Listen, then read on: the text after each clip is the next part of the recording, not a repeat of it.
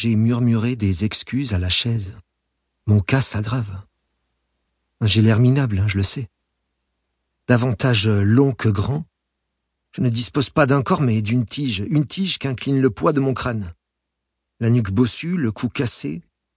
Ma silhouette évoque celle d'un porte-manteau. Même droit, je gîte. Chez moi, la maigreur dépasse la minceur. Lorsque je dévoile mes bras, j'expose des tendons, aucun muscle. À la piscine, lieu de supplice que j'évite, j'affiche des creux là où les individus normaux arborent des reliefs, sur la poitrine et sur les fesses. Si j'enlève mes chaussettes, j'exhibe des pieds décharnés dont on compte les 26 os. Quant à la nudité intégrale, je ne possède qu'une couleur, le beige. Peau beige, tignasse beige, iris beige, toison beige. Sur fond de sable, je deviens transparent. Insipidité garantie. Même si j'y ai consacré peu de temps, j'ai parfois cherché dans le miroir ce qui, en moi, pouvait plaire. Un dérangement a toujours interrompu l'enquête avant résultat.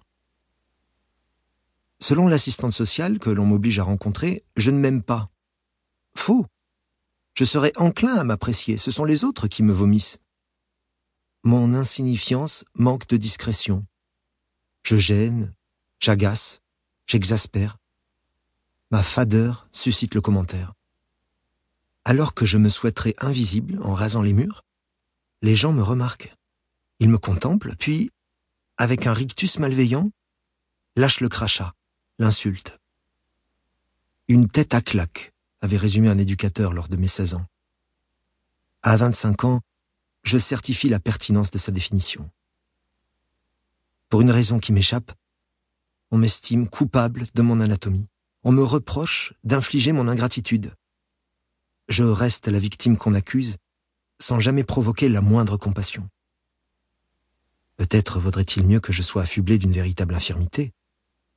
Aveugle, paralysé, manchot, j'appellerai éventuellement le respect. De temps en temps, je soupçonne qu'on devine aussi mal acheté. Eh bien, que nous suggères-tu, Augustin? Un jeune apprenti dévoré d'ambition, ça grouille d'idées, non? J'espère que tu ne considères pas ton séjour ici comme l'occasion de dormir au chaud, même si c'est la troisième fois que je t'épingle en flagrant délit. De sa voix de clairon, Philibert Pégard utilise un ton combinatoire, persuadé que je ne réagirai pas.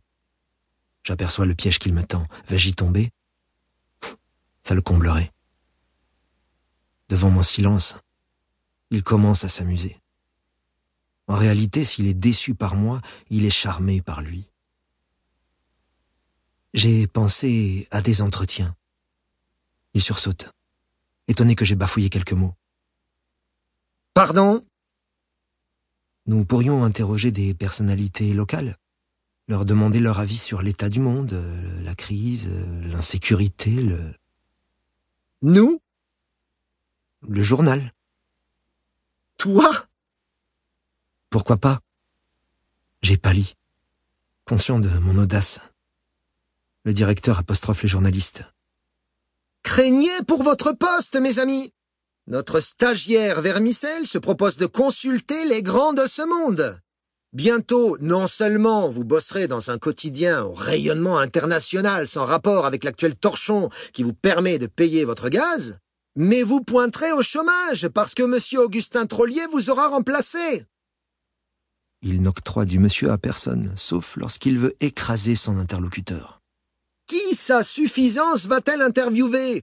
Étale ton carnet d'adresses, que nous profitions de ton réseau. Qui Le pape? Le roi de la Lune? As-tu ressuscité De Gaulle, Gandhi ou Gengis Khan? Tu n'as jamais questionné quelqu'un d'important, misérable ver de terre. Il me toise, le front froissé. J'ouvre la bouche pour y poster, mais mes lèvres n'émettent aucun son. Je me fige mollement. Cruel, la vitre d'en face me renvoie un reflet où je note ma contenance nigdouille. Les disputes se déroulent toujours ainsi. Quand l'insulte matin, je prends ma respiration, j'appuie mon souffle, je recule ma langue, et la réplique ne vient pas. Physiquement, tout fonctionne. Intellectuellement, ça tarde. Si je possède l'arc, la flèche me manque.